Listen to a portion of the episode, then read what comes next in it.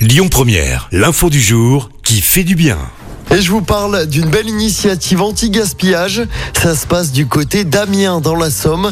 Les aliments en fin de vie qui n'auront pas été consommés par les enfants des écoles et des centres de loisirs seront désormais donnés à la banque alimentaire du département.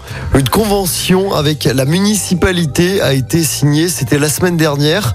Un dispositif similaire existait déjà entre la ville et les restos du cœur depuis 2020. Des initiatives qui vont permettre d'éviter le gaspillage d'environ 800 kilos de nourriture tous les mois.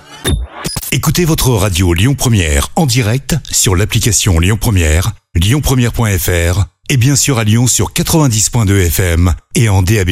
Lyon Première